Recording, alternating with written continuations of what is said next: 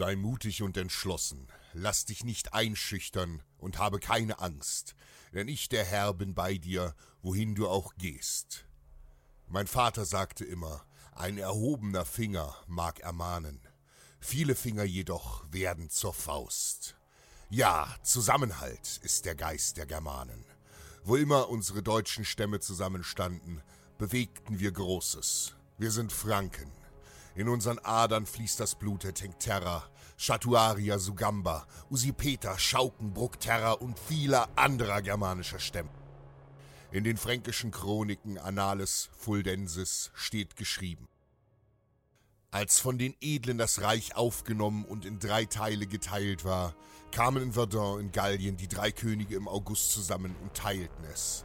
Ludwig erhielt den östlichen Teil, Karl den westlichen und Lothar als der älteste den dazwischen gelegenen Anteil. Als sie so Frieden gemacht und durch Eidesschwur bekräftigt hatten, zogen sie heim, um jeder seinen Teil zu sichern und zu ordnen. Unter Karl dem Großen, Gott hab ihn selig, reichte das Herrschaftsgebiet der Franken einst von der Nordsee bis nach Süditalien. Unter Karl dem Großen, Gott hab ihn selig, reichte das Herrschaftsgebiet der Franken einst von der Nordsee bis nach Süditalien. Als Karls Sohn Ludwig der Fromme starb, teilten seine drei Söhne Lothar, Karl der Kahle und Ludwig der Deutsche das Reich im Jahre 843 nach Menschwerdung Christi unter sich auf. Karl erhielt den westlichen Teil, in dem sich die Franken mit den romanischen Galliern vermischt hatten. Lothar bekam den Mittelteil und unser Herr Ludwig erhielt den germanischen Osten des Reiches, wo in weiten Teilen unsere alte germanische Sprache und Bräuche Bestand hatten. Doch schon bald nach der Dreiteilung nahm Gott den ältesten Sohn Lothar zu sich. Seine Brüder Karl und Ludwig teilten sodann seine Herrschaftsgebiete unter sich auf. Doch die Brüder gerieten über die Teilung in Streit. Als nun einige Jahre später auch unser geliebter Herrscher Ludwig der Deutsche verstarb und seine Ländereien seinen Sohn Ludwig dem Jüngeren vererbte, sah der finstere Karl seine Stunde gekommen. Nun in diesen dunklen Tagen setzt er eine gewaltige Armee von 50.000 Mann in Marsch. Er hat bereits Aachen erobert und zieht nun Richtung Köln. Das Land brennt. Ludwig versucht seinen Onkel durch Verhandlungen zu beruhigen, doch Karl lässt seine Boten grausam töten.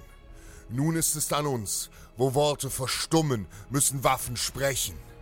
Ludwig ruft uns Ritter des Reiches, um in die Schlacht gegen seinen schändlichen Onkel zu ziehen.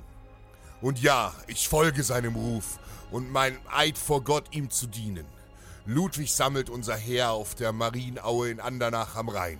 Eine waldige Anhöhe, auf die nur ein schmaler Pfad reicht. Und doch, auch wenn all unsere Brüder des Reiches zum Rhein eilen, um hier den Feind aufzuhalten, so steht die Zeit gegen uns. Zu schnell marschieren Karls Mann.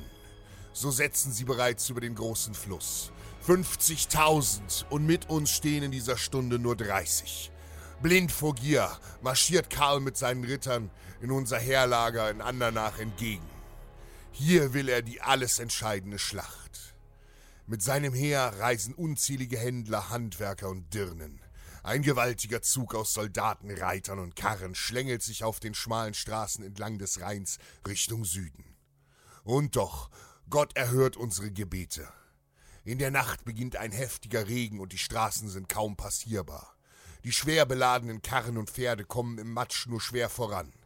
Karl lässt sein Herr erbarmungslos bis zum Ende ihrer Kräfte marschieren, denn er weiß, noch ist unser Herr kleiner und es zählt jede Stunde. Im Morgengrauen sind sie da, doch wir sind bereit. Wir alle tragen weiße Waffenröcke. Einheit für Reich und Vaterland, tapfer dem Feind entgegen. Karls Truppen schlängeln sich den schmalen Waldweg hoch und einige Zeit später stehen wir uns auf der Anhöhe gegenüber. 50.000 französische Westfranken gegen 30.000 deutsche Ostfranken. Ohne zu zögern befiehlt Karl seinen erschöpften Truppen den Angriff. Die französischen Ritter stürmen in blinder Wut vor. Graf Regina führt Karls Banner. Doch wir haben den Feind erwartet. Nach dem Regen haben wir über dem gesamten Schlachtfeld ölgetränkte Strohballen und Reisig verteilt. Als die Franzosen nun anstürmen, entzünden wir das Stroh. Tausende der Feinde gehen in Flammen auf und in ihrem blinden Ansturm hallen ihre Schreie über die Anhöhe. Nun ist es an uns. Ich ziehe mein Schwert und gebe meinem Schlachtross die Sporen. Mit mir stürmen 30.000 Brüder in die Schlacht. Vorwärts, ihr deutschen Ritter. Die Stunde eures Eides ist gekommen. Wild krachen wir in die Reihen der Feinde. Im ersten Ansturm wird Graf Regina getötet und das feindliche Banner erobert. Wie im Blutrausch schlagen wir uns durch die Angreifer.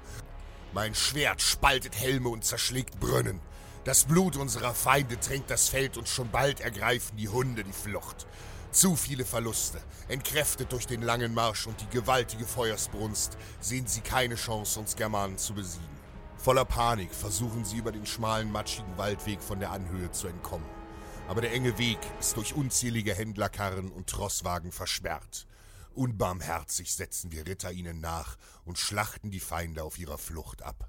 Der schändliche Karl kann nur mühevoll entkommen. Gegen Mittag ist der Feind besiegt. 50.000 Mann, wie Laub im Wind davongefegt.